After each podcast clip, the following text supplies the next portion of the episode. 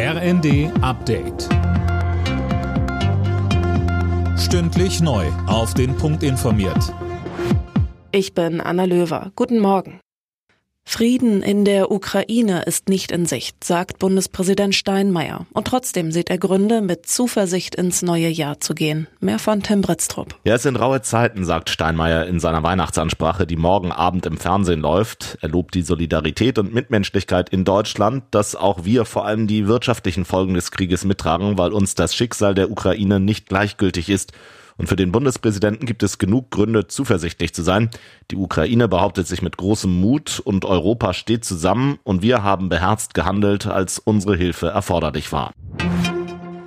Nach den tödlichen Schüssen in Paris gehen die Behörden davon aus, dass der Angreifer es gezielt auf Ausländer abgesehen hatte. Der Täter erschoss gestern vor einem kurdischen Zentrum drei Menschen. Manuel Anhut. In der Nähe des Tatorts ist es wenige Stunden nach den tödlichen Schüssen zu Ausschreitungen gekommen. Mülltonnen wurden angezündet, mehrere Polizisten verletzt.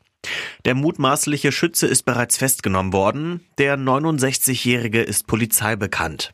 Er wurde schon mehrmals wegen rassistischer Angriffe angeklagt. Die Staatsanwaltschaft ermittelt unter anderem wegen Mordes und Waffengewalt.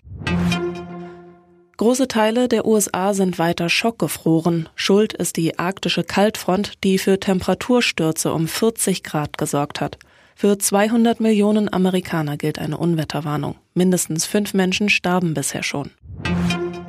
Auch während der Feiertage sind die Krankenhäuser in Deutschland auf Blutspenden angewiesen. Die Bereitschaft geht Ende Dezember meist aber deutlich zurück. Das Rote Kreuz ruft deshalb gerade jetzt zum Spenden auf. Vielerorts ist das auch zwischen den Jahren möglich. Alle Nachrichten auf rnd.de